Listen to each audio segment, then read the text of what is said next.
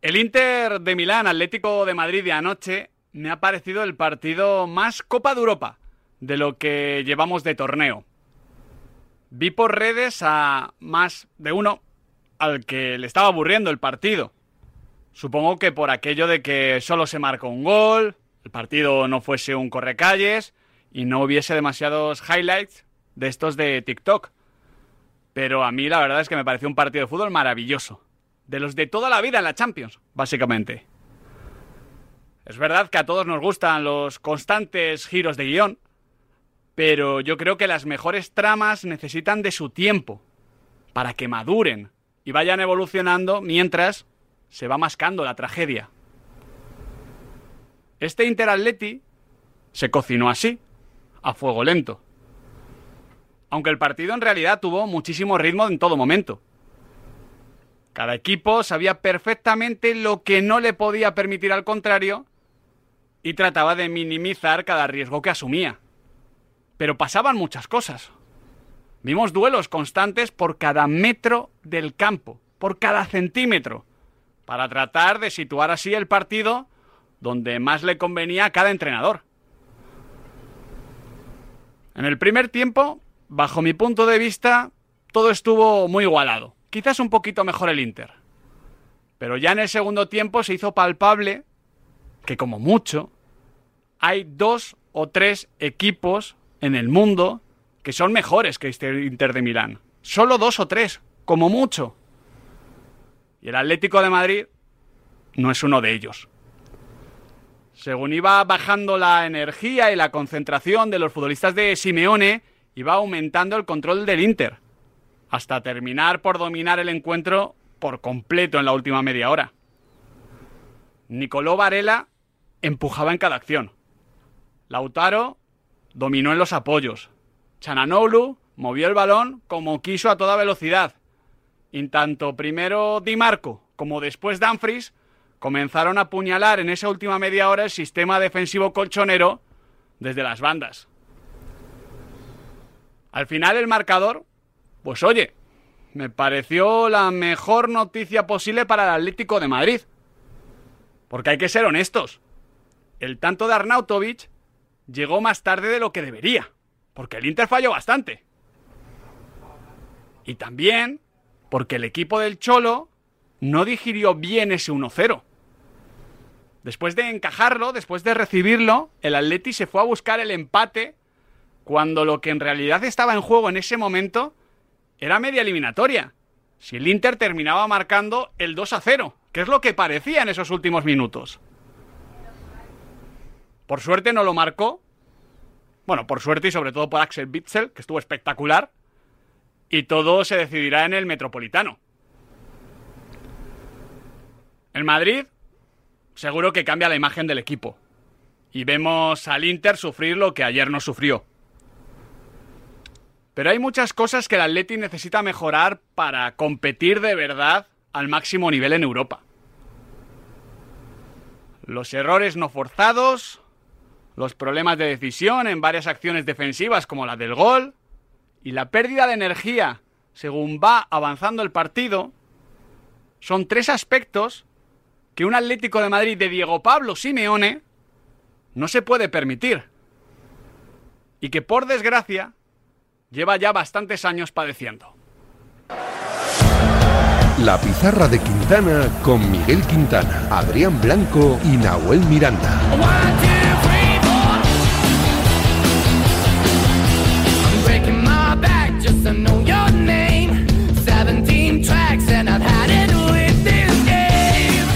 Metropolitano decidirá la eliminatoria entre Inter y Atlético de Madrid. Hoy en la pizarra de Quintana analizamos y debatimos sobre todo lo que ocurrió en el Giuseppe Meazza y por supuesto nos ponemos en modo previa con el imprevisible Napoli Fútbol Club Barcelona. El programa de hoy mola por la Champions, pero también porque hablaremos de entrenadores y escucharemos a Manuel Pellegrini en rueda de prensa.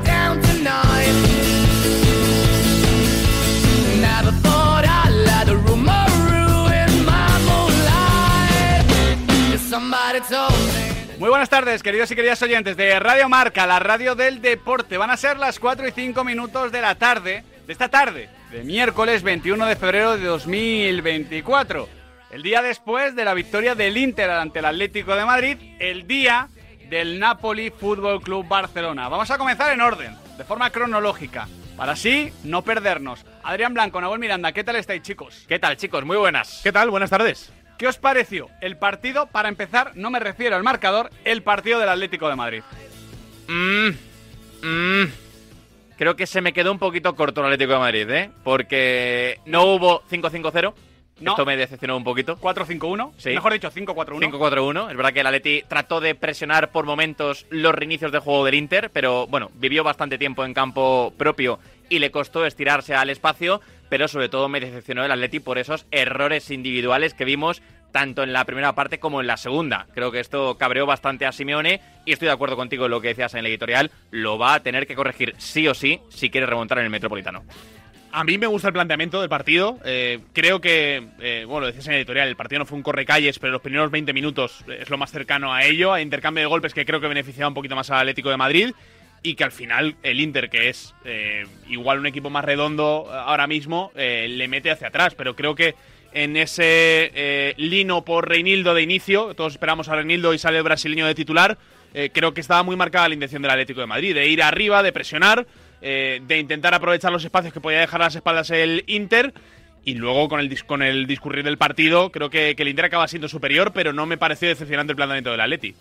No, lo fue quizás la ejecución, porque ya digo, a mí el Inter es que me parece uno de los mejores equipos del mundo, el Atleti no, el Atleti puede eliminar a cualquiera de los mejores equipos del mundo, pero no es uno de ellos. Hmm. Y creo que se quedó lejos, o sea, ayer la segunda parte pudo condenar la Sí, eliminatoria. sí, por supuesto. Al final, Lautaro tiene un par muy claras. Arnautovic, además del gol que marca, tiene un par muy claras. Y hay varias acciones que, bueno, sobrevuelan el área que pudieron acabar en cualquier cosa. Yo creo que los mejores futbolistas del Atlético de Madrid fueron Axel Bitzel, sin lugar a dudas. Sin lugar a dudas, Bitzel estuvo impresionante. Paró lo que tenía que parar Jano Black. Y Coque fue el mejor con pelota. Y al final estamos hablando de portero, central, medio centro. Y la sensación en la segunda mitad, y esto no sé hasta qué punto se va a poder corregir de cara a la vuelta, que el Inter juega a otro ritmo. Juega Juega a otra ritmo. velocidad que se juega en Europa y que al Atleti no le llega, al menos en la Champions. ¿Qué os parece el marcador?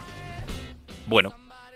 Tal y como se vio la segunda parte, bueno. Y yo en un momento de la segunda mitad dije, mira chico, esto se firma Sí, y sí. en la vuelta en el Metropolitano, Dios dirá, y ya veremos qué ocurre, pero el 1-0 creo que, visto lo visto, es bueno para el Atleti. Es que en general, bueno, yo creo que tenemos pocos Bueno dentro de lo malo. Quiero decir, Sí, para sí, cualquiera que nos esté escuchando. Evidentemente, Bueno por el juego. Claro. Pero es un mal resultado. Bueno No, por lo que vimos, sí. Claro, claro, no lo pero digo. en líneas generales, o sea, con el. Claro, yo creo que es un paradigma muy nuevo esto de no tener eh, el valor doble de los goles Sí. fuera de casa. Eh, en un partido donde tú eres inferior, perder 1-0 Sí, y tener la vuelta en casa es un buen resultado. Aquí tienes dos análisis, ¿no? Eh, el de el de mm, eh, mira, el de luces cortas y el de luces largas, ¿no? El de luces cortas, que has visto el partido, yo estoy de acuerdo con vosotros. El resultado es bueno, eh, lo he dicho en editorial, lo mejor que pudo sacar el Atlético de Madrid del partido.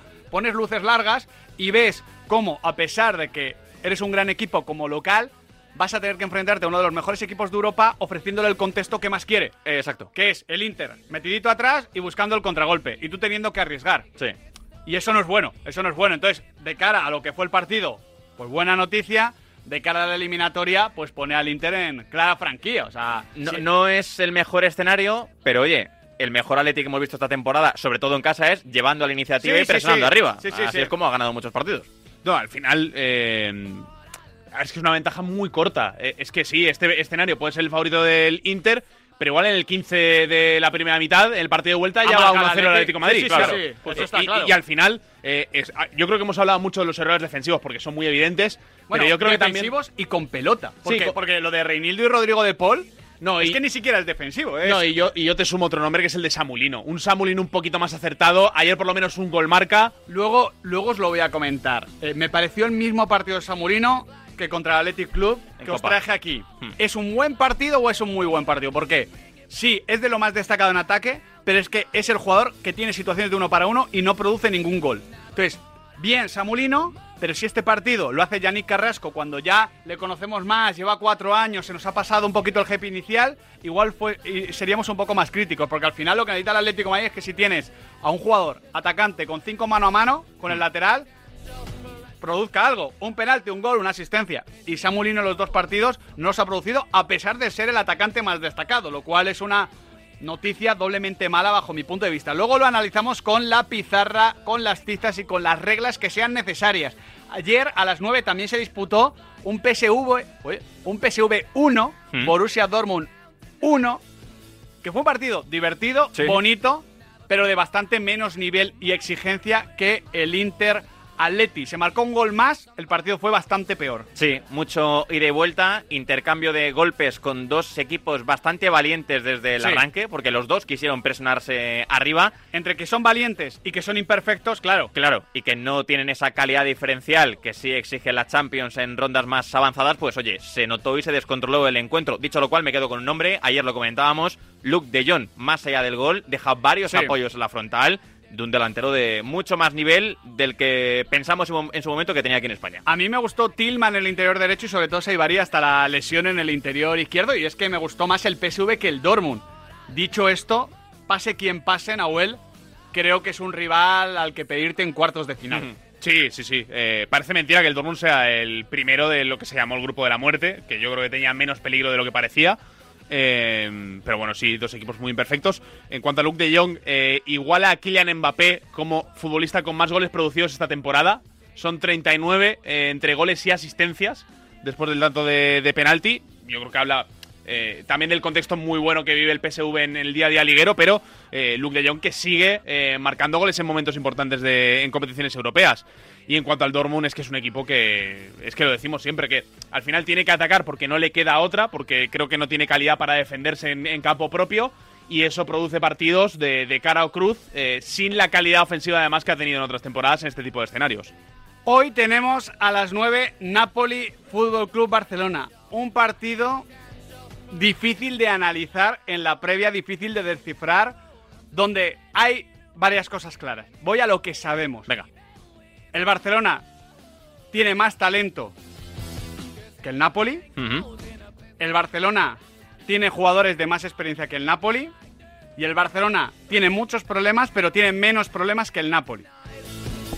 Dicho estas tres cosas, hay otra cosa que también sabemos. El Barcelona se juega más que el Napoli. Sí, totalmente de acuerdo con todo lo que has destacado. Me voy a quedar con lo primero. El Barça tiene mejores futbolistas que el Nápoles, tiene más talento en todas las líneas del campo y creo que hoy el Barça, que es un equipo que está lejos de ser perfecto, al que le cuesta controlar los partidos ante cualquier rival y en cualquier escenario, hoy imponga esa calidad diferencial que creo que tiene. Más allá de la Yamal, oye, yo creo que es un partido para exigirle cosas y responsabilidades a los Araujo, Koundé, De Jong, Gundogan, Pedri, Lewandowski y compañía. Y después, por supuesto, si la Yamal te resuelve la eliminatoria, bienvenido sea, pero hay que exigirles cosas a los que hay que exigirles.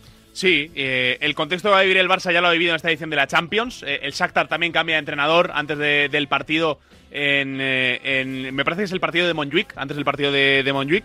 Y, y bueno, a ver qué Nápoles se encuentra. Claro, ayer rueda de prensa previa del técnico de Calzona, eh, que sirvió de presentación y de previa del partido, porque no había tiempo para más. Por por eso uno. había tanta expectación que nos contó Rulo. Sí, sí. eh, de hecho, eh, uno de los protagonistas es el jefe de prensa, que tuvo que poner, llamar a la calma, llamar al orden varias veces, porque bueno, es que no, no hay turnos de palabras para todos los que queréis preguntar. Eh, me parece tremendamente atractiva la eliminatoria, porque claro, son dos equipos en, en problemas, pero uno de los dos se va a meter en cuartos de final de la Champions y de alguna manera puede, si no subsanar, maquillar muy bien los problemas que tiene. Y además, por cómo son los equipos, esos problemas no van a hacer que el partido sea un aburrimiento, sino más bien que sea un partido Bueno. roto para, para bien y divertido. Bueno, yo, yo tengo mis dudas. Va, Yo, yo espero más. En todo caso, a ver qué pronóstico me dejáis para el día de ayer. De ayer no, el de- perdón, es que estaba Sí. ya pensando en que ayer acerté. En el de hoy, en el de hoy. No, en serio, ¿eh? Oye, eh, esto de, de Ha sido transformar una, una trabada en sacar pecho, Sí, sí, bueno, esto, esto, vamos, historia, historia. Bueno, ayer un mal control forzó el penalti que transformó Luke de Jong. Lo estábamos comentando Sí, antes. sí, Hay no, que aprovecharlo todo. Yo es que veo un partido... Nah, yo, yo- yo creo que... 0-2 el Barça. 0-2. Sí, sí, sí. yo- es que lo- el Nápoles de verdad que me parece un equipo terrible. Terrible. Pero, pero es que te- tengo sensaciones encontradas porque creo que el partido va a ser malo futbolísticamente y no, estoy- no, sé- no estoy seguro de si vamos a ver un partido muy cerrado o muy abierto. Estoy al 50 al 50-50, pero mira, voy a decir 0-2. ¿Y el MVP? Eh, Lamin. Hmm. Venga, yo 0-1, Robert Lewandowski. Mi MVP, mi pronóstico para esta noche. 0-1. 0-1. Robert. Vale. Yo voy a decir 1-2. Vale. MVP, Lamin. Bien. Yamal. Sí, sí, claro. No hay otro Lamin sobre el campo. En principio no. Pero bien, Es un partido de, de difícil previa, pero en principio solo hay un Lamin que se llama también Yamal. De hecho, Sí, es un nombre sí. compuesto, no es el apellido. Bueno, a ver si esos resultados positivos le dan un poquito de suerte al Fútbol Club Barcelona. Hoy a las 9 también tenemos un Porto Arsenal, un Sergio Conceição, Mikel Arteta. Luego hablaremos de entrenadores por nacionalidades, a ver qué país tiene mejores entrenadores, aunque bueno, yo creo que ahora mismo podemos sacar pechito aquí. ¿eh? Sí, sí, sí, Sí, sí. Lo vamos a sacar. Hombre, A partir de las seis. Mismamente en ese Porto Arsenal está Mikel Arteta, Por ejemplo. que es uno de los mejores técnicos del momento. Hablando de entrenadores, la noticia de la mañana, Nahuel, es que Thomas Tuchel deja el Bayern en junio. Sí, una decisión eh, que a diferencia de la del Barça no es unánime, eh, sino que es un acuerdo entre el club y el entrenador. Eh, ha sacado comunicado el Bayern, lo ha anunciado así y ha abierto eh, todas las especulaciones. Ahora mismo portada de marca.com, una foto muy muy grande, a cinco columnas, como le gusta decir a Felipe del Campo, de Xavi Alonso, que eh, ya es el candidato número uno para ocupar el, ba- el banquillo del Bayern, como seguramente ya lo fuera a ocupar el banquillo del Liverpool la próxima temporada. Veremos qué pasa con el futuro de Xavi Alonso. El que está más definido es el futuro de Thomas Tuchel, que con esta decisión tanto suya como del Bayern le abre las puertas a quién sabe eh, si ser uno de los candidatos también a dirigir al Fútbol Club Barcelona. Claro, esto es interesante porque, según ha saltado la noticia en Múnich, en The Athletic han publicado deprisa y corriendo un artículo con se encienden las alarmas en Liverpool. Porque el pretendido para el banquillo después de Jurgen Klopp es Xavi Alonso, pero claro, ahora con la marcha ya sabida de Thomas Tuchel a final de temporada, se conoce, se ha dicho que el Bayern se va a lanzar evidentemente a por el técnico del Bayern Leverkusen y se lo pueden arrebatar al Liverpool. Luego lo vamos a comentar en el debate con Alberto Yogo, con Pablo López y con Albert Fernández, pero si fueseis Xavi Alonso y tuvieseis las dos ofertas sobre la mesa, ¿qué elegiríais? Bayern, de Múnich. Yo creo que debería quedarse otro año más en el Bayern Leverkusen. Hmm, Mm, esta es buena. yo me iría a Liverpool. Mm, opción bastante más arriesgada, Claro, mucho más, ¿eh? mucho más, pero eh, me iría a Liverpool. Bueno, También asumió riesgos, Xavi Alonso yéndose a Leverkusen a mitad de temporada. Veremos Bueno. qué hace. Pero cuando se marcha a Leverkusen venía a entrenar al final de la Real Sociedad. Sí, y bueno. ahora, vale, malo, malo será que no sea campeón de Alemania y ya veremos qué hace en Europa. Sí, sí, sí, pero te quiero decir que sabes que los entrenadores, eh, siempre lo decimos, tienen que elegir muy bien cada paso del camino, sobre todo su primer gran paso. Y el que buscas igual no es a mitad de temporada, como asumió Xavi Alonso, pero lo, lo asumió y le está yendo de Luego maravilla. debatimos, luego luego lo debatimos. hmm, Hoy ya se ha hecho oficial en el boletín oficial del Estado que Dean Hoysen, este central, criado en Málaga, en Marbella. El otro día me escribió un amigo, ayer me escribió un amigo, diciendo que, que es conocido, eh, suyo. ¿Ah, sí? Bastante bueno, desde el principio, Ah, me ha yo, dicho. yo creo que a Dean Huysen le van a salir muchos conocidos. Sí, esto Eh, es posible, esto es posible. Y más en Marbella, ciudad muy proclive a, a eso, pero es verdad, es oyente nuestro, mi buen amigo Gonzalo. El caso ya ha recibido la nacionalidad española, este central, ya digo, criado en Málaga, que es eh, canterano entre Málaga y Juventus de Turín y que ahora mismo está cedido en la Roma, que había estado en las categorías inferiores de Países Bajos, pero que va a jugar con la selección española de sub- eh, sub-21 de Santidenia y probablemente la selección también olímpica. Claro, luz verde para que vaya en el próximo parón a la sub-21 y sobre todo para que esté en las Olimpiadas de París con la selección. Y por, cierto, ahora que comentáis los Juegos Olímpicos, eh, en declaraciones a Le Monde eh, ha, con- ha confirmado Antoine Griezmann, eh, que por cierto tiene un esguince leve de, de tobillo, lo ha confirmado Sí. el Atlético de Madrid, ha confirmado Griezmann que quiere estar también en los Juegos Olímpicos, que quiere ser parte de, bueno, de esos tres futbolistas mayores de 23 años que eh, sean anfitriones en los próximos Juegos Olímpicos de París. Estaba viendo el 11 que subió el equipo. Sí. Bueno, se lo he visto a Andrés Onrubia que había subido la, la captura. Es, es un equipo. Bueno, claro. Es una, Entre, es una barbaridad. entre que te junta ahí a, a, a Varane en el centro de la defensa, que es verdad que no está en su mejor momento, pero bueno, Varane en un trofeo olímpico, Griezmann, Mbappé, Sí, sí. con jugadores sub-23 de muchísimo nivel, y que eres anfitrión, Asusta. pues bueno, habrá que ganarles el oro en París. Sí, ¿por ¿No? qué no? ¿No? Sevalier bajo palos, Salivá o Barán con Luqueva en defensa, Truffert y Gusto, malo gusto como laterales, Zaire Emery y Camavinga en el centro del campo, Claro. Griezmann en la media punta, Olise y Mbappé en las bandas y arriba Guaji. Claro. A sonar suena bien, la verdad. Sonar suena bien, pero lo de Samu Morodion entrando por el arco del triunfo y ganando el oro a Francia en los Juegos... Esta a- no la han visto venir A todavía. mí me suena bastante mejor. Ya hablaremos de el posible 11. ¿Qué pasa? No, no, claro, es que eh, estaba viendo el banquillo. Claro, el banquillo. también, también. Lenny Lloro, que Turam, No, yo, Barcola. llorar, llorar, claro, claro. llorar van a llorar. Oye, eh, ¿Uruguay qué, qué va a llevar? Uruguay está pendiente del próximo 13 de marzo, eh, cuando va a llegar una delegación de la FIFA eh, a, bueno, a revisar un poquito todo el proyecto. A revisar. Hay, hay- hay esperanza, esto me gusta mucho, hay esperanza en Uruguay. eh, dice, oye, el proyecto nosotros lo tenemos bien ¿El atado. proyecto de qué? El del Mundial 2030. No, no, te estoy preguntando por los Juegos Olímpicos. yo te estoy contestando lo que me da la gana. Ah, vale, vale. Pues entonces para eso le pregunto a Fran González por los test de Fórmula 1, día 1. Ha arrancado muy prontito Fernando Alonso, ha marcado uno de los mejores tiempos al principio. ¿Cómo ha ido evolucionando la cosa, Fran? ¿Qué tal, chicos? Buenas tardes. Pues eh, ha ido bastante bien con el Aston Martin. Alonso ha sido tercero y de hecho ha sido en la primera sesión, en la, en la matinal, el eh, corredor que más vueltas ha dado sobre Bahrein. 77 vueltas. Corredor o también llamado piloto, ¿no? Bueno, yo creo que es, Hombre, yo creo es- que hay- es un símil que sin ser experto al 100% en la Fórmula 1 se nos puede permitir. Bueno. Al menos en pretemporada. No sé yo. bueno, Alonso eh, ha sido tercero en la sesión de, de la mañana. En la primera vuelta eh, se ha colocado líder, algo que ilusiona y mucho a, Ferrari. De hecho, eh, los ingenieros de Aston Martin, lo diré, y de hecho los ingenieros de Aston Martin han sido muy positivos tras esa primera sesión de la mañana. Ahora mismo en pista quedan 39 minutos para que termine la sesión de la tarde. Alonso es séptimo y las buenas noticias llegan en torno a la figura de Carlos Sainz y ese Ferrari está su padre, de hecho en boxes viendo cómo está corriendo el eh, piloto madrileño ahora mismo es tercero por de- detrás de Norris que es segundo y primero como también ha sido en la primera sesión Max Verstappen. Sí, sí, con casi un segundo sobre el McLaren y sobre Ferrari. Empezando fuerte Red Bull, aunque es un día de pruebas, es un día de test, pero bueno, pocas pruebas valen con los Red Bull muchas veces. Gracias, Fran. Un abrazo chicos, hasta Oye, ahora. que se nos había olvidado preguntarle a los pizarritas por el pronóstico, por el resultado de esta noche, ¿eh? Lo habíamos dicho nosotros, pero hombre, que lo digan ellos también. Ya están llegando, de todas formas. Ah, ¿eh? sí, Mensajitos, vale, pero vale, bueno, vale. de todas formas, para que todo el mundo esté pendiente de ellos. 628 26 90 92. Oyentes de Radio Marca, amigos de la pizarra de Quintana. Pronóstico y MVP del Nápoles Barça. Con notas de voz, WhatsApp de audio, como siempre, en el 628 26 90 92. Si para ti un paquete no es una caja, sino una persona, entonces te interesa el seguro de moto de línea directa, con el que además de ahorrarte una pasta, tendrás cobertura de equipación técnica para casco, guantes y cazadora. Cámbiate y te bajamos el precio de tu seguro de moto sí o sí. Ven directo a lineadirecta.com o llama al 917-700-700. El valor de ser directo. Consulta condiciones.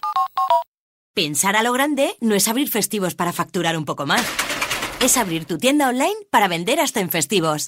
En Orange Empresas te ayudamos a crear tu tienda online para vender por internet tus productos de forma fácil y llegar a clientes de cualquier parte del mundo. Las cosas cambian y con Orange Empresas tu negocio también. Llama al 1414. En Carglass te ofrecemos el mejor servicio y de forma respetuosa con el medio ambiente. Por eso, nuestros talleres cuentan con contenedores específicos para reciclar los parabrisas sustituidos y otros cristales y así darles una segunda vida. Carglass cambia, Carglass repara. ¿Reservado restaurante? Ready. ¿Entrada para la fiesta? Ready. ¿Look para bailar? Ready. ¿Ayudar a evitar la resaca de mañana? Ready. Sac. Redisac, con nopal y vitaminas del grupo B, ayuda a prevenir la resaca y disminuye el cansancio y la fatiga después de esa noche para la que siempre estás ready. Siempre ready con Redisac, en tu farmacia. ¡Eh! ¡Despierta! Te estamos buscando a ti. Participa ya en la peña Quinieláticas de Oro de la Administración de Loterías El Pollito de Oro. Ya somos más de 500 socios en toda España. Entra en elpollitodeoro.com y no lo dudes. Únete a nuestra peña. Ya hemos repartido más de 300.000 euros. Mayores de 18 años, juega con responsabilidad. ¿Qué tal, vecino? Oye, al final te has puesto la alarma que te recomendé. Sí, la de Securitas Direct. La verdad, es que es fácil que puedan colarse al jardín saltando la valla. Y mira, no estábamos tranquilos. Lo sé. Yo tuve esa misma sensación cuando me vine a vivir aquí. Protege tu hogar frente a robos y ocupaciones con la alarma de Securitas Direct. Llama ahora al 900-103-104.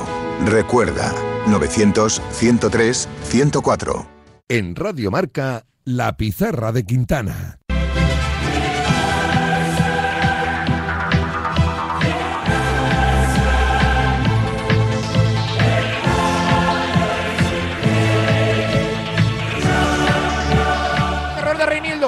Error de Reinildo. Lautaro solo, mano a mano, solo. Lautaro, Oblak, el rechace. Arnautovic, bajo palos, gol del Inter.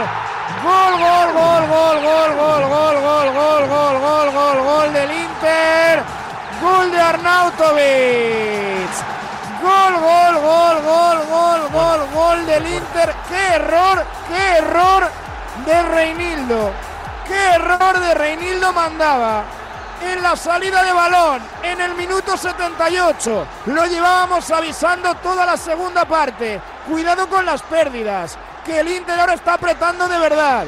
El balón le favoreció al conjunto Llorente. Ahora sí, sobre la bocina. La saca de Briz. Y dice Kovacs que no hay tiempo para más. Que aquí se acabó el partido. Que hasta aquí llegó este primer envite de octavos de final de la Champions. Que el gol de Arnautovic le da ventaja al Inter. Se acabó el encuentro en el Meazza. Inter 1, Atlético de Madrid 0. Así sonó el único gol y gracias que se anotó anoche en el Giuseppe Meazza ese de Arnautovic para el 1-0 del Inter ante el Club Atlético de Madrid. Comenzamos analizando los planteamientos porque tienen cositas. Por ejemplo, el Inter 5-3-2, como Sí. siempre, pero en ataque posicional, más allá de que hubo constantes intercambios de posición, está circulando por Twitter una imagen muy curiosa donde los centrales están donde los centrocampistas y los centrocampistas donde los centrales. Es impresionante. Más allá de eso, que es circunstancial, durante prácticamente todo el partido vimos, por ejemplo, a Bastoni olvidarse de su posición de central. Sí, muy arriba, jugando como el lateral izquierdo para atacar, con Di Marco por dentro, para fijar al central exterior del Atlético de Madrid, que en la primera parte era Pitzel. En el Atlético de Madrid esto lo hizo un poquito también hermoso a su manera, sin ir tan arriba. A veces Mm. también se colocaba cier- eh, ciertamente cerca de Coque, pero la clave fue que no vimos el 5-3-2. No, no vimos el 5-3-2. A la hora de defender era 5-4-1 con Saúl y Llorente por los costados, en las bandas, cerrando por fuera. Y a la hora de atacar, Lino de extremo y, como dices, Mario Hermoso de vez en cuando subiendo como lateral. ¿Qué buscaron ambos entrenadores? Porque esto me parece importante, más allá de los numeritos y de los nombres. Yo creo que hubo una premisa clave en todo el partido. No querían regalar ningún metro al rival. No querían dar facilidades. Que para eso, pues arriesgaban un poquito menos. Arriesgaban un poquito menos. Pero realmente se peleaba por cada centímetro del campo. Es verdad que el Inter iba más arriba a la presión que el Atlético de Madrid. Pero ni el Inter reculaba ni el Atlético de Madrid tampoco se metía en su área. Sí, se arriesgaba menos con balón, ¿no? No se hacían eh, ataques excesiva- excesivamente elaborados, era un juego eh, bastante directo, eh, pero yo creo que sí que se arriesgaba bastante, sobre todo los primeros 20-25 minutos, a la hora de presionar. Presión adelantada muchas veces de ambos equipos, con, muchos efectivos, descolgando, por ejemplo, el Inter dejaba muy descolgado de la derecha a Varela, en el Atlético de Madrid intentando juntar más gente en el centro del campo con Llorente más retrasado que, que Grisman. a mí me- me gustó el planteamiento porque me parece consecuente, ¿no? Sabes eh, que te van a presionar mucho, intentas conservar la pelota y a la hora de atacar sí que intentas verticalizar para no perder ningún balón innecesario. Claro, sí es verdad que, como comentábamos en el inicio, el Atleti intentaba presionar cada salida de balón del Inter desde su área, iba muy arriba, después no tenía impedimento ni problema alguno en, oye, encerrarse un poquito más atrás, acularse en campo propio y que fuese el Inter quien pensara. Lo que sí es cierto es que los dos juegan a una velocidad altísima, desde el arranque y hasta prácticamente el descanso. Así lo vio Jan Oblak. El plan del Atlético de Madrid no era encerrarse atrás. Yo creo que está abierto, que al final está claro que eh, no hemos venido aquí a perder el partido, que eh, hemos querido ganarlo, que a lo mejor no, no hemos hecho suficiente para, para ganarlo, que al final perdimos. eh, es una pena, pero creo que la eliminatoria está abierta. La eliminatoria está abierta a pesar de que en ese partido muy de Champions, al Inter yo siempre le vi más cómodo. Es decir, ya desde el principio cuesta conquistar cada altura, cuesta generar peligro. Es un partido con muchísima tensión. Yo creo que es eh, el concepto que define el encuentro desde el principio hasta el final. Y entiendo que esto a algunos les parezca aburrido, pero a mí la tensión me parece que es característica inequívoca de que estamos viendo un partido de Champions. Y en esa tensión se movió en todo momento mejor el Inter, porque falló menos, porque con pelota estuvo mucho más clarividente y porque prácticamente a partir del minuto 15-20, cuando se acaba esa primera etapa del partido que describía Nahuel, el Inter siempre está más cerca de marcar el gol que el Atlético de Madrid. Sí. Es que el Atlético de Madrid, es verdad que esta estadística puede ser un poco tramposa, porque decir que el Atlético de Madrid no chutó a puerta, bueno, no chutó a puerta, es verdad, pero tuvo acercamientos para ello. Pero la realidad es que a partir del minuto 20 no, no vimos a Sommer peligrar en ninguna acción. No, estuvo más cómodo el Inter, estoy de acuerdo, y esto le gustará a Nahuel. Al, al final, en la práctica, el Inter controló mejor los detalles, controló mejor lo que ocurría en el partido, fue más cauteloso en algunas situaciones y en muchas tomas de decisiones que Atlético no controló así. Y al final, en la práctica, pese a que el Atleti jugaba en 5-4-1, como desarrollábamos al principio, el hecho de que se jugase con el mismo sistema facilitaba mucho los emparejamientos por dentro. Sí, y, yo creo que, que la primera parte sirve para pensar un poco en el, en el partido de vuelta, en el sentido de cuando el partido estaba un poquito más de eh, mucho duelo, mucho balón dividido, mucho ida y vuelta, sin desprotegerse demasiado, pero sí con mucho. Eh, ida y vuelta en el centro del campo, podemos Sí. decir, ¿no? Sin, eh, sin descuidarse Sí, demasiado. no- ahí no era área, área, era Exacto. ida y vuelta entre ellas. digamos. Exacto, exacto, exacto. Eh, yo creo que ahí el Atlético de Madrid le pudo competir de tú a tú al Inter. Cuando el Inter le baja las pulsaciones al partido, ahí no hay mucho que hacer porque en Pero todo yo- momento el Inter te da la sensación de tener una marchita más y de poder acelerar cuando Pero yo ahí veo un problema del partido. El Atlético de Madrid no puede prolongar esos 20 minutos mucho tiempo. Y el Inter sí. Y luego, el Inter es que es un equipo más preparado para jugar a más registros que el Atlético de Madrid. O sea, por ejemplo, el Inter cuando empieza a tener la bola no solo tiene a Charanoglu moviendo eh, todas las jugadas, todas las operaciones, cambiando permanentemente de sentido el juego, sino que tiene a Lautaro brillando en los apoyos. Ahí el Inter tenía una forma permanente de inquietar. Luego, Lautaro y Turán no estuvieron en su mejor día. Encima, Marcus se tuvo que ir eh, lesionado al descanso, eh, a vestuarios, evidentemente. Pero, pero yo siempre vi al Inter moviendo la pelota con criterio, moviendo la pelota con sentido. Que luego eso no giraba al Atlético de Madrid, de acuerdo, pero sabía tener el balón. El Atlético de Madrid no. Sí, en ese sentido a mí me gustó mucho el partido de Lautaro Martínez. Es verdad que no estuvo todo lo fino que está habitualmente de cara a gol y que si lo hubiese estado hubiese facturado seguro porque tuvo varias ocasiones, sobre todo la del mano a mano ante Jano Black, pero me gustó mucho en esos apoyos, metiéndose por dentro, porque cuando Lautaro recibía y se daba la vuelta, transformaba cada posesión del Inter en un contragolpe, en una situación de verticalidad para el equipo interista. Antes de hablar de este tema, de lo que el Atlético de Madrid no estuvo seguro en ningún momento con pelota, no pudo adaptarse a ese ritmo de encuentro ni encadenar pases que le permitiesen sentirse más cómodo a lo que se estaba jugando, lancemos una pequeña reflexión sobre Samulino, porque es lo que comentábamos antes, y ya lo comentamos el día del Athletic. En un partido donde juega bien, Samulino está bien, un crack factura, porque tuvo muchas situaciones de uno para uno. Tuvo muchas situaciones de meterse en el área de, si me tocan, es penalti, a poco que encuentre a un jugador llegando desde segunda línea, es asistencia, o incluso puedo chutar y marcar gol, estando cerca de la portería. Fue el jugador que estuvo más cerca de generar esa jugada, pero volvió a no generarla. Y esto para mí explica que Samulino mola un montón, pero que en el máximo nivel y en la máxima exigencia, pues todavía no está para eso. No, no es un futbolista bueno, pues no, no es un futbolista para decir una eliminatoria de Champions a día de hoy, o al menos no se lo podemos exigir. Sí, a ver, al final ha hecho números, sale a cinco goles producidos en los cinco partidos de Champions que ha jugado con el Atlético de Madrid, pero claro, concentrados en los dos partidos en casa contra el Lacho y contra el Celtic. Eh, con el partido de cara, con muchas ocasiones, eh, es un futbolista que acaba produciendo, eh, porque esa jugada que tiene el piquito del área, desbordar hacia adentro y buscar el remate, No, sí. muchas veces le sale bien. Sí, es muy bueno. El tema es Cuando le subes un poquito el, el nivel. ¿no? Claro. Eh, y, y claro, al final, el Atlético de Madrid confía en Samulino para ser el automatismo que eh, pueda girar al, al Inter, ¿no? Eh, buscar la espalda de Darmen constantemente. Pavar se incorporaba muchísimo en ataque y él ahí encontraba huecos. Eh, claro, tiene dos, tres jugadas. La más clara, eh, la del cambio de orientación de Morata en la segunda parte, que, no acierta a definir tampoco Lino. Y, y claro, puedes decir, bueno, es un buen partido porque Lino tiene las ocasiones, pero realmente es el Atlético de Madrid quien le pone ahí para que resuelva, para que facture y no consigue hacerlo. Y eso que en la primera parte yo tuve la sensación de que Lino intervenía menos de lo que debería o de lo que le hubiese gustado seguramente al Atlético de Madrid por el desborde que podía generar en ese perfil izquierdo. Dicho esto, lo que sabemos de Samulino a estas alturas es que es un muy buen futbolista, pero que no es un crack, que no es un jugador que ahora mismo consiga poner eliminatorias de cara para su equipo. Claro, estamos hablando de eso. Claro. No se trata. Ya el super crack no necesita ni siquiera el contexto. El crack necesita el contexto y lo aprovecha. Y el muy buen jugador, Exacto. pues a veces sí y a veces no. Y de momento en los partidos clave está tocando ese no de Samulino, siendo aún así el más destacado, pero también es verdad que era el que tenía el partido más sencillo. Sí, sí, más sí, que Griezmann, duda, más que Llorente y más que el resto de futbolistas. En todo caso, el problema del Atlético de Madrid, ya desde el minuto 15, 20, es que no está seguro con la pelota. El Inter se maneja bien en la tensión y el Atlético de Madrid no. La tensión propicia errores. Y aquí el Atlético de Madrid creo que no compite bien. Rodrigo de Paul hace un partido desastroso, pero desastroso. Nahuel Molina, más de lo mismo.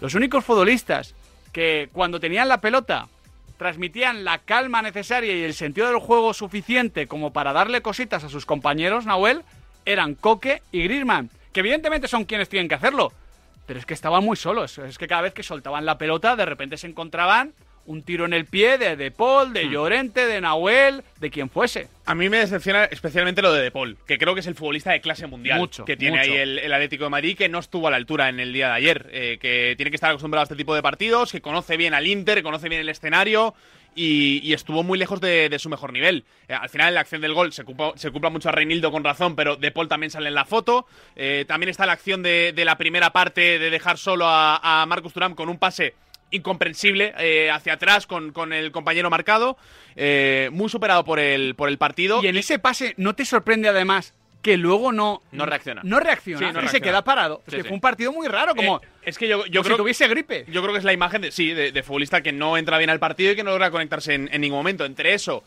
que sin la presencia de Barrios, yo creo que el Atlético de Madrid ahí baja bastante en el centro del campo y, por ahí puedo entender un poco esa inseguridad con, con balón. Al final, si uno de los futbolistas que mejor ha estado rindiendo en este último mes y medio está un poquito espeso, eh, ya al compañero le genera también incertidumbre. Lo de Barrios y lo de Saúl, que van de la mano, no lo entiendo. Yo tampoco.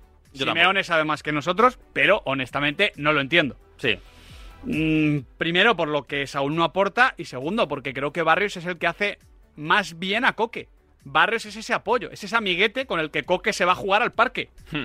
Rodrigo de Paul ayer no paraba de tirarle piedras a, a Coque y Saúl estaba jugando con las hormigas. Sí, sí, sí. No... ¿Has visto cómo estoy practicando ya las metáforas de Cris? Muy bien, muy bien. Ya veo que hay parque ahí. Ya, Hay ¿eh? parque. Hay parque y más que va. Calle no, parque, que sí. va a llegar. Eh, estando muy de acuerdo con todo lo que estáis destacando y estando muy de, acuerdo, muy de acuerdo con lo de Barrios, que para mí también tenía que haber jugado de inicio por lo que venía aportando y por lo que no está dando Saúl en todo tipo de escenarios, tanto en el día a día como en, los, en las grandes noches, apuntar que al Atleti ayer no le funciona lo de Marcos Llorente tampoco, que empieza como delantero y no es ese futbolista que le consigue dar al Atleti siempre una salida al espacio a través de su velocidad. Bueno, creo que competimos bastante bien. Estuvimos cerca de, de lo que buscábamos, de, de bloquear un poco todo el ataque muy bueno que está generando un equipo como el Inter. Tuvimos algunas situaciones importantes en el primero, más en el segundo, y ellos aprovecharon muchas situaciones de pérdida de pelotas nuestras para, para, bueno, para contragolpear y crear también situaciones importantes de gol. A mí lo de competir bien, yo esta vez no se lo compro porque él mismo lo dice, muchas pérdidas nuestras. Claro. Entonces, si, igual compites bien como equipo, pero si tienes muchas pérdidas individuales en zonas peligrosísimas, pues eso también es, es competir. Quien sí que estuvo... Y fue- compitió muy bien. Bueno, no, muy bien no. De maravilla. De bueno, maravilla. compitió muy bien. Hubo una acción que Una. es una acción. Una. Bueno, es una acción en la que el Inter te puede facturar y dejarte si, la si la muy hace Mario tocada. Hermoso, estarías con el hacha ya. No, pero son nueve contra una. Para mí es un balance muy, muy bueno de Bitzel. Sí, sí, sí. O sea, es que, es que está en todos sitios. O sea, veías un montón de fuegos alrededor en determinadas fases del partido y él iba con, con el extintor corriendo de lado a lado apagándolo. Sí, eh, comentábamos eh, así en, en tono de broma con José en la retransmisión de- del partido eh, que parecía que tenía un imán en la cabeza, que le acababan todos los, balones llegando a él. eh, es que está muy bien posicionado. Eh, son 15 acciones defensivas en el partido, entre ellas 7 despejes. Bueno, fue una de las grandes claves de la resistencia de la defensa del Atlético de Madrid, junto con un muy buen nivel de, de Jan Oblak, yo diría también. A mí me gustó Jiménez en la, en la primera mitad. Hay un par de situaciones de centro lateral que no está bien y esto lo comentamos durante Sí. el partido, pero por ejemplo... Y a, y a Lautaro cuando baja a recibir también... Es que Lautaro complica. ahí dominó a todos, ¿eh? También a Bitzel. Lautaro de espaldas, impresionante. Pero Jiménez, por ejemplo, le tapa un disparo mordido a Lautaro, que yo creo que iba adentro, y despeja dos también in extremis, que cuidado, ¿eh? O sea, creo que esta vez la defensa no estuvo mal. No estuvo mal para lo que... O sea, quiero decir, esta vez el Atleti no pierde por la defensa. Bueno, es que pierde con un error de un defensa que No, entra pero- después en la. pero, pero yo creo que pierde Pero- por lo que le falta arriba, sobre todo. Sí, pero, pero pierde por un defensa, pero, pero no por la defensa. o sea, Sí, sí. pierde porque pues, es una acción de salida a balón, de construcción sí, de juego. eh, Entiendo, entiendo lo que, lo que estabas diciendo. Dicho esto, el partido de Bitzel es el perfecto reflejo de lo que es Bitzel ahora mismo. Un tipo que por arriba muy bien, que en el área también muy bien, pero que mejor hacia adelante que no hacia atrás, por la acción que comentábamos antes, donde no llega a cortar el contragolpe del Inter, que es una acción clara de los Nerazzurri. Sí, sí, sí, que tenía que haber parado. De hecho, creo que lo estaba diciendo Álvaro Benito. Sí, lo sí, sí. comentó durante el partido. Te lo he preguntado porque no me acordaba exactamente quién había comentado, pero si es una buena acción, seguro que la comenta Sí, sí, sí. Álvaro Benito. Pasa el partido por vestuarios. Hay varios cambios. Se cae Marcos Turán, entra Arnautovic, se cae José María Jiménez, entra Savic, que para ser Savic ni tan mal. Para ser Savic en 2024, quiero Hmm. Sí, decir, sí, ¿eh? el Savic Que- actual. que acaba de ser padre, que eso mejo- te mejora. Sí, Sí. Joder. Buah, en el pádel voy a ser increíble. El caso. Segunda mitad, el Atlético de Madrid se comienza a caer. Se comienza a caer. No sé si creéis que es porque el Atleti, o mejor dicho, porque el Inter le ha cocinado a fuego lento, porque el Atleti no tiene esa capacidad física para prolongar y repetir esfuerzos, si porque el plan se le queda corto, si porque el banquillo no le aporta, pero según va avanzando la segunda mitad, el dominio del Inter se incrementa hasta ser absolutamente irrebatible. Yo creo que en la segunda parte se juega lo que quiere el Inter, que tiene mucho que ver con eso que dices, de, de que el Inter te cocina a fuego lento. Yo creo que eh, ya en el partido de fase de grupos contra la Real Sociedad en San Siro vivimos un guion similar, con la diferencia de que el, el Inter necesitaba ganar sí o sí para ser primero de grupo, pero eh, vimos también ese partido de... Menos a más. Sí, una primera parte más de tanteo y cuando lo necesito tengo una marcha más. Y creo que, que lo mostró el Inter, a pesar de la entrada de Arnautovic, que para mí es cierto que, que le genera ciertos espacios a Lautaro, pero que estuvo francamente desacertado. Juega bien, pero falla dos que no se pueden fallar. Justo. Y de hecho, la tercera, que es la que va dentro, todos la vimos. En el lateral de la red. Todos la vimos en el Duomo. Sí, sí, en el lateral de la red. Hablando de esas velocidades que consigue meterle el Inter y que el Atleti no pudo meterle en la segunda parte, hay que hablar de la entrada de Dumfries en el, Sí. carril derecho que torturó al Atlético de Madrid desde ese sector con su entrada. Al final es, hay una ventaja individual que obtiene, pero la clave es que el, el Inter de Milán comienza a correr.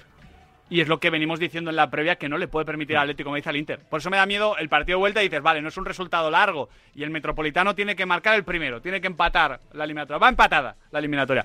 Sí, bien, pero es que el Inter va a estar juntito y va a buscar correr. Y corriendo es buenísimo. Sí, Deja un pero- contragolpe el Inter, creo que es minuto 48-49 que es un escándalo. ¿A poco que Lautaro hubiese estado como el resto de días?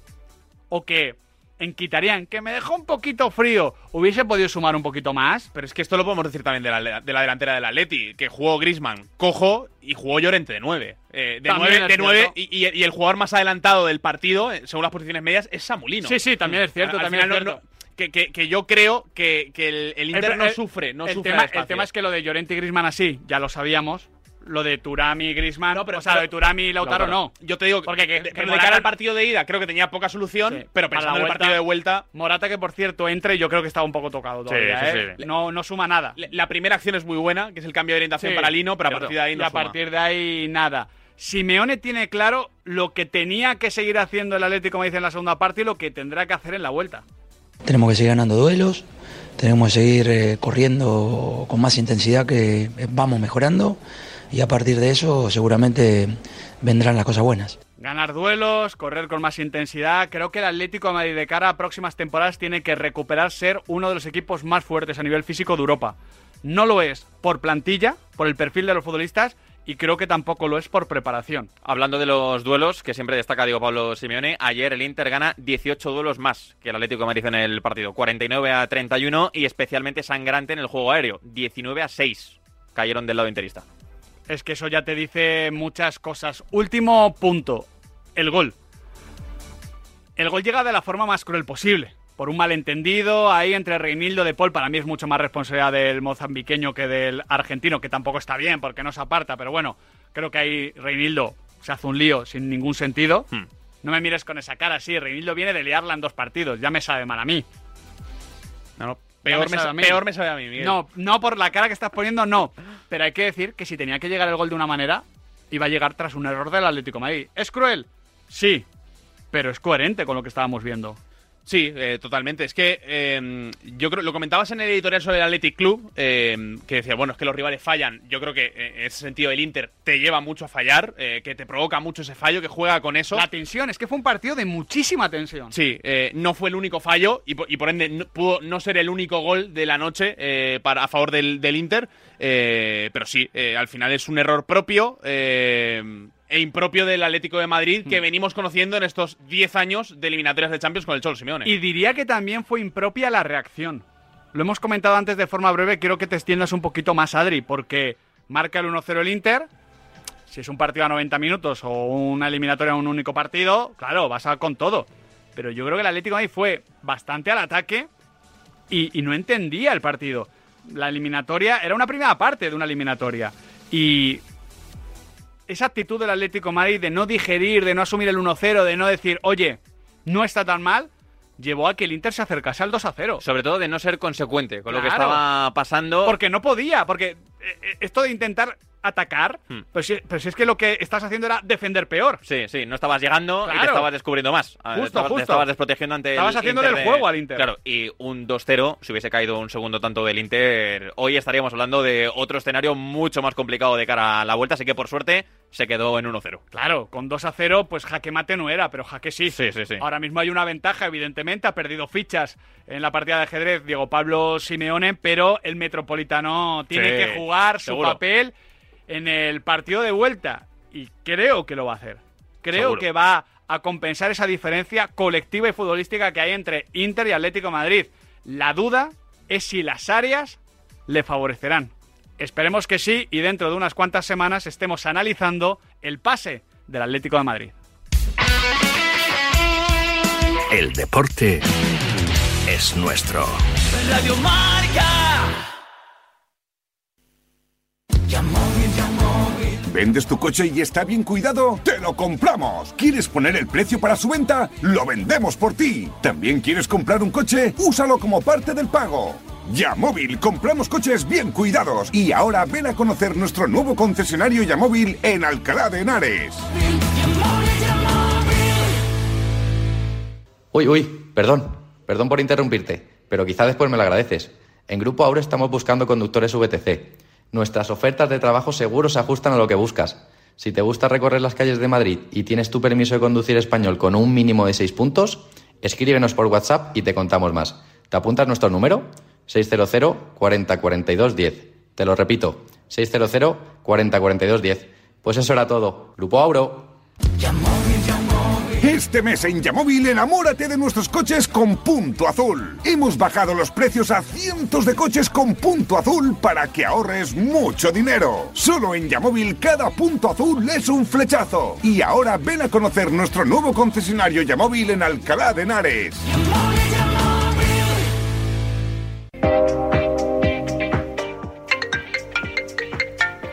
Servicio de WhatsApp de Radio Marca. 628 26 90 92. Hazme el favor. Envía tu nota de audio y cuéntanos tu opinión, sugerencias y quejas. Vale. Porque tú haces la radio. Memoriza el número de WhatsApp de Radio Marca. A través del 626 28, bueno, al teléfono nuestro. 628 26 90 92. Yo creo que tiene mucho que quejarse. Participa en la radio del deporte. Te estamos esperando. Menudo pájaro.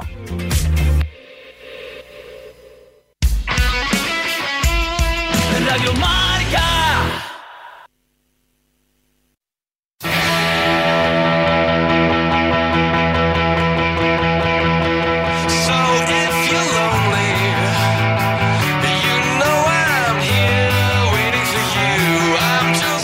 Asignatura pendiente del, del club en este sentido es, es la Champions en los últimos años. ¿no? El Nápoles tiene muy buen equipo, tiene un equipo con jugadores de máximo nivel, que les está costando un poco más en la liga este año, pero es un equipo con mucha calidad y va a ser un partido, partido difícil. Nápoles también tiene un gran equipo, nosotros también, vamos a competirlo. Pienso que va a estar al 50%. No veo un favorito claro, sino que hay que mostrarlo en el, en el terreno de juego. ¿no?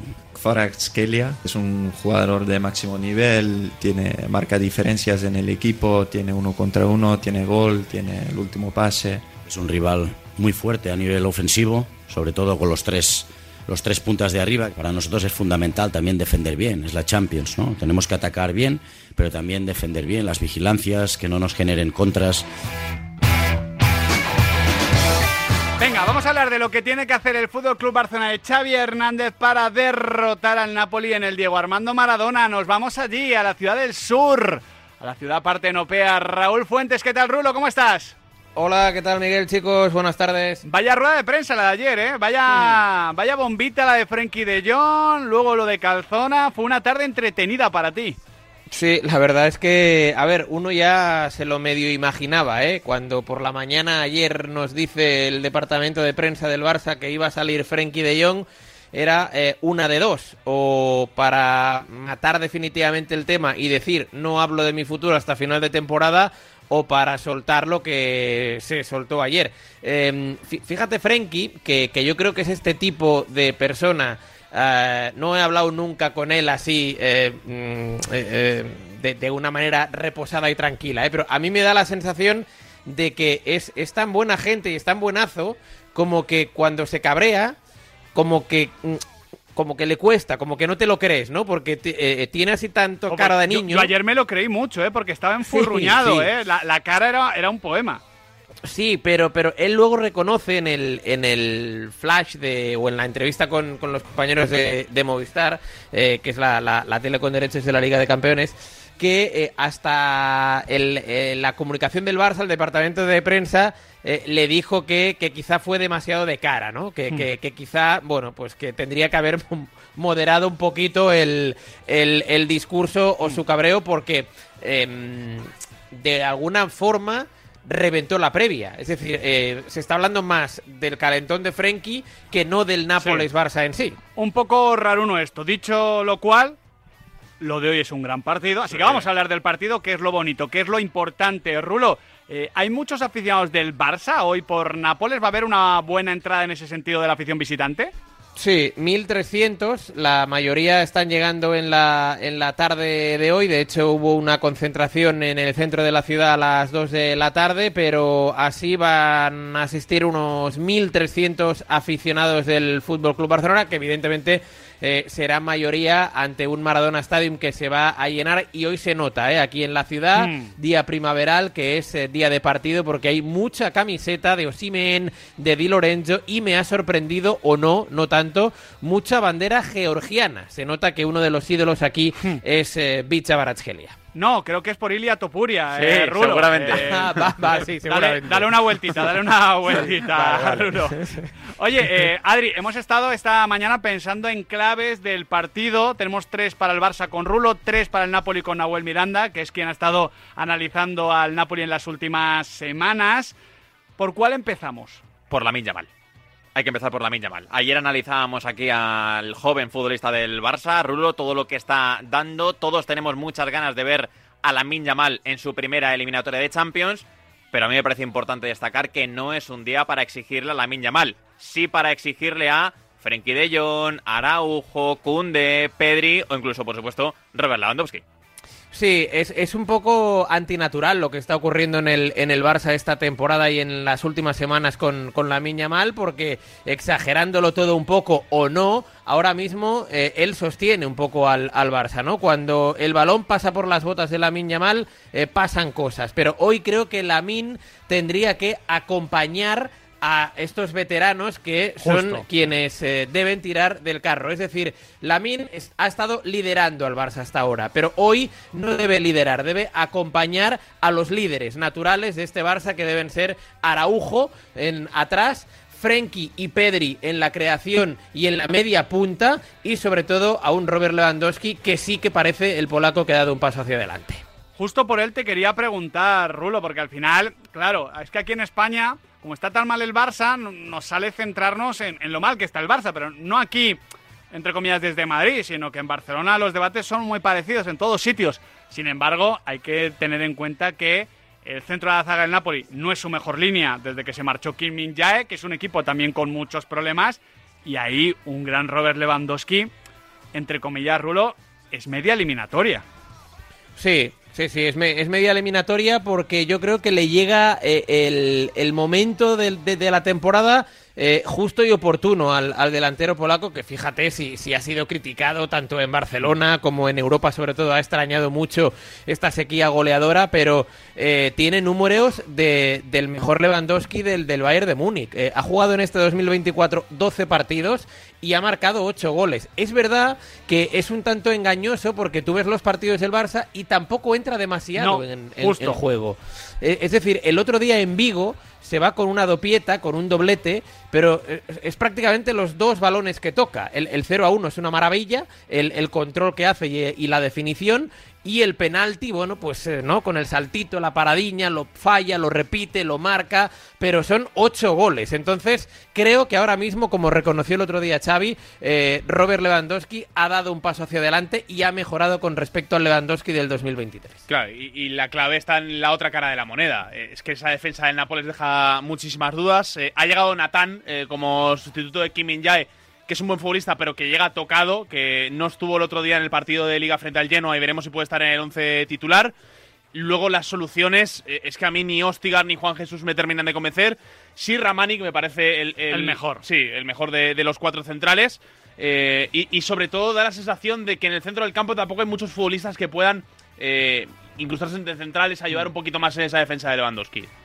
Aquí eh, la duda que tenemos también, eh, Adri, con, con lo que es la disposición del Barça, porque el 11 ya nos lo comentó Rulo, ahora te lo vuelvo a preguntar, eh, pero más o menos lo tenemos todos claro, es dónde pones a tu mejor defensa, que Claro. es Ronald Araujo. A ver, aquí tenemos claro que debe ser como central, pero estando Jarasbelia, también podrías pensar en invertir la posición de Kunde y Araujo. Yo no lo creo porque está Osimen, y a mí Osimen me asusta más que Jarasbelia, y además es que creo que Araujo tiene que ser central, porque Kunde de central no me ofrece ninguna garantía, Hmm. por mucho que el uruguayo tampoco esté en su mejor nivel. Pero bueno, es una duda planteable. Sí, sobre todo teniendo en cuenta que enfrente va a estar Bicha Carasgelia, que es el segundo máximo regateador de esta Champions y de la Serie A. Que oye, pese a no estar haciendo el temporadón del curso pasado, No está marcando los golazos del año pasado, pero regatear sigue regateando. y sigue demostrando que es un muy buen futbolista. Quizás no de Next Big Thing, que es lo que Mm. pareció por momentos el año pasado, pero sí un jugador para est- establecerse en eso, en octavos, cuartos, semifinales de Champions. Es muy buen futbolista Rulo y aquí la pregunta es ¿qué va a hacer Xavi con la defensa? Si pone a Araujo a marcar al georgiano o si lo deja en el centro de la defensa para tratar de frenar a un Víctor Osimhen, que no ha jugado en este 2024 con el Nápoles,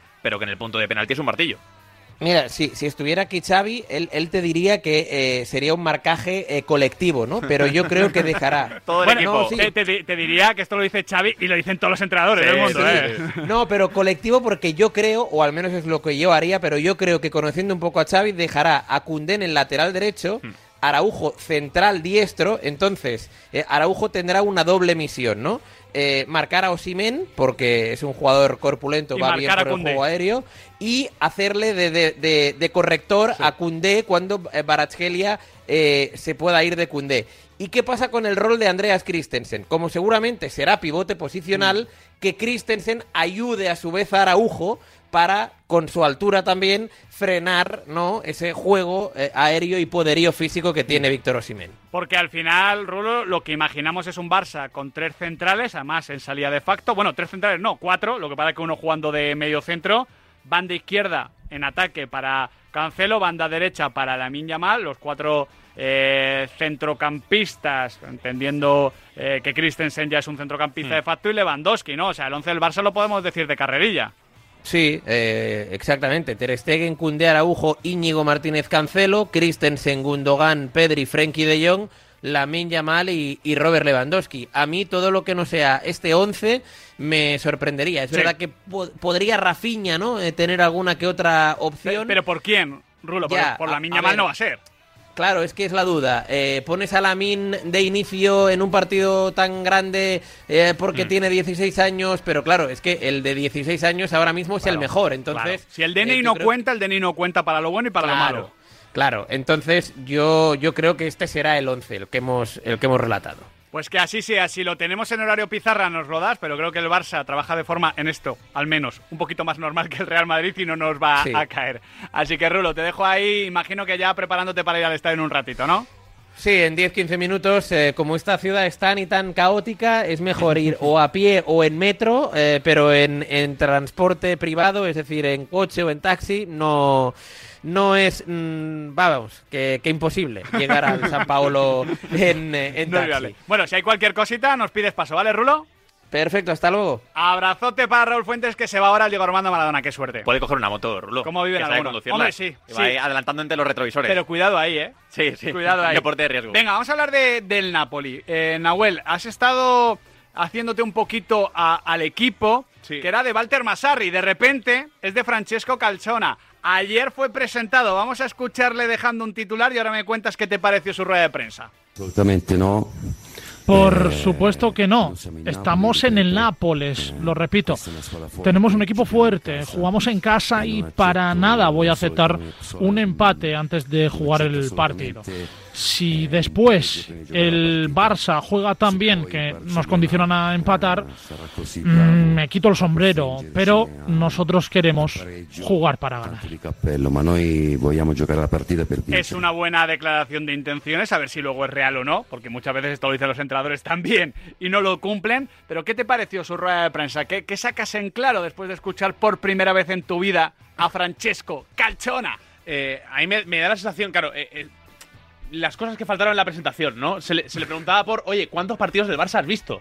Eh, decía, bueno, pues sí, en las últimas horas me he puesto, me he puesto un poco al día. Eh, pues sí, hemos visto, he visto unos cuantos partidos de liga, eh, sobre todo el del otro día, eh, este tipo de cosas, claro. Hay que entenderle. Sí, claro. Hay que entenderle, es que esto le, le ha pillado de imprevisto. A él le te- llaman el domingo. También te digo que imagino que el Nápoles ya estará tra- ya estuvo trabajando para con el Barça. O sea, Walter Mazzarri imagino que también está Sí, orientando. un trabajo, pero bueno, que, que en todo caso tendría que revisar. A ver, de entrada, Cal- pendrive. Calzona, al final, eh, por poner en contexto, ayudante de Sarri, ayudante de Spalletti. Sí, casi- o sea, conoce a la plantilla. Claro. Esto, esto es importante Pero con decirlo. matices, con matices. Porque al final, eh, él no se marcha el pasado verano, sino No. hace dos. Sí. Se marcha el verano del 22. Por ejemplo, no ha entrenado a Cabarasgelia, eh, que me parece un- verdad. Al Osimen que entrenó era un futbolista lejos de su potencial. Bueno, eh, pero le conoce personalmente. Sí, sí, sí. A la mayoría los conoce. Eh, se sentó con Di Lorenzo ayer en rueda de prensa, que evidentemente Claro. también lo, conoce. Pero yo creo que se ha perdido algunos matices de lo que fue el equipo campeón del año pasado, ¿no? Eh, dicho esto, entrenador también de 4-3-3 con Eslovaquia. Todavía con esa duda de si Hansik va a ser el asistente o no, que, que tiene que también dejar un poco de lado sus labores en el fútbol base de, de Eslovaquia para unirse. Y yo sí que creo que vamos a ver un equipo más propositivo porque lo de Macharri eh, daba la sensación de intentar ganar los partidos con lo mínimo imprescindible y eso con Calzona, que no tiene nada que perder realmente, eh, creo que va a ser un panorama un poco diferente. El equipo con Mazzarri, con Rudy García, venía siendo el equipo con más posesión de, de la Serie A, el Napoli.